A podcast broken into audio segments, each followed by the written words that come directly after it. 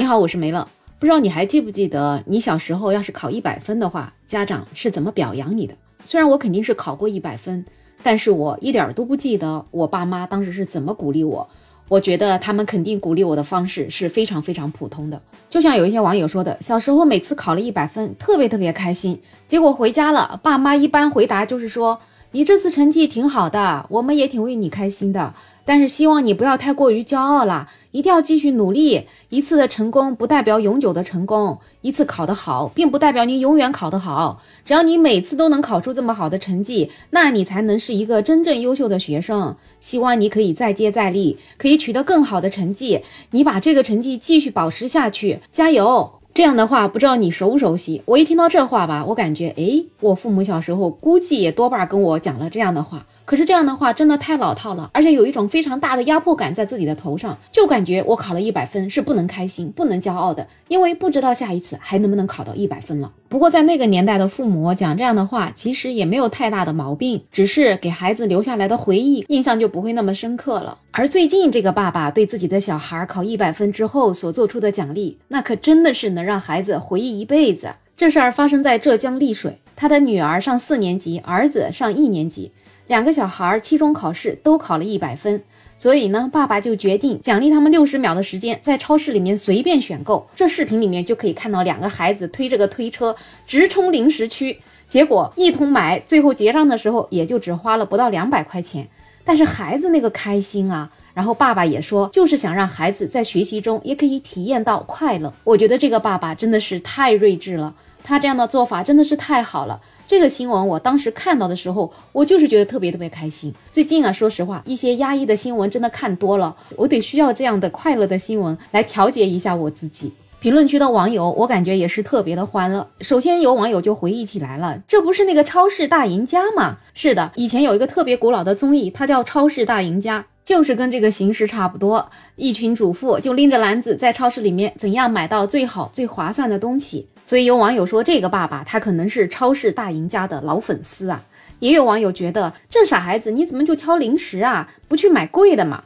那小孩子他才不会去考虑它的价格呢，喜欢它那它才有价值，不然你再贵，他不喜欢，对他来讲也没有用。也有一些网友特别特别羡慕这两个孩子，觉得他们太开心太快乐了，恨不得想替他们进去抢购。毕竟能够拥有一个超市的自由时间，这是多少人心中的梦想啊！就像我小时候，我就有一个梦想，就是希望能拥有一间杂货店，这样子我就可以想吃什么，我就直接拿什么了。除了羡慕孩子的，也有佩服爸爸的，说下一次自己家孩子要是也考试考得不错，想给他一个奖励，也给这样一个形式，因为这个形式真的太新颖、太欢乐了，孩子一定可以记得很久很久。而且孩子体会到了学习好的快乐之后，他会更加用功的去好好学习，争取下一次奖励。不过这些网友里面啊，也总有那种特别扫兴的。有人就说：“哎呦，怎么能拿零食当奖励呢？这样的家长真让人无语。”我就想说，怎么就不能拿零食当奖励呢？孩子他本来就喜欢个零食，平时在家里也不见得能够经常吃到，那这时候都奖励他了，还不让他挑自己最想吃的吗？那这个奖励对他来讲有什么意义呢？哎，有一些网友啊，生活总是缺少了那么一点乐趣。还有网友说：“我其实就挺反对的，孩子要是考得好，家长就允诺给这给那的。”这为啥要反对呢？人家孩子考得好，家长开心，乐意给孩子奖励，这也没什么吧？你要上班，公司里还时不时给你评个优秀员工、年终最佳什么的。那孩子期中考试都考一百分了，我觉得给个奖励其实是很正常的，对孩子是一种特别正面的鼓励呀。有个网友就现身说法，他说孩子不能给奖励这种理念听起来好像挺有道理的，但是实际上呢，从他的亲身体验来看，好像最后的结果确实不太好。他说，他的爸妈从来就不会因为他小学、初中考得好一点就给他一点奖励，所以渐渐的他就对成绩没有那么强烈的追求的欲望，而且那个时候年纪也小，又不懂事，也不知道读书的重要，那长大之后后悔也来不及了。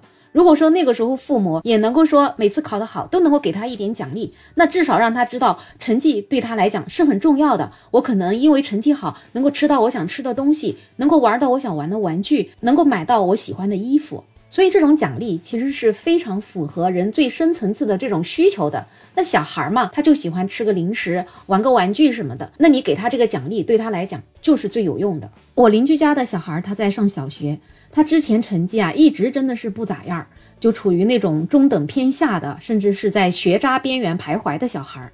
但是后来他有一次特别努力用功，突然间就考了一次好成绩，还拿到了三好学生。那个寒假他可风光了，放假回老家，到处都有人表扬他，然后到处都有人奖励他。他的妈妈就问他：“你现在知道了学习好的快乐了吗？”他说：“我知道了，我知道学习好的快乐了。”从那之后，他的学习还真的就是进步很大。到今年这一学期的时候，在班上常年就处于那种被老师表扬的状态。所以我是亲眼看到一个小孩，他在这种正面的鼓励之下，从一个学渣逆袭成了一个每天被老师挂在嘴边表扬的孩子。所以有的时候，孩子的教育没有那么多道理。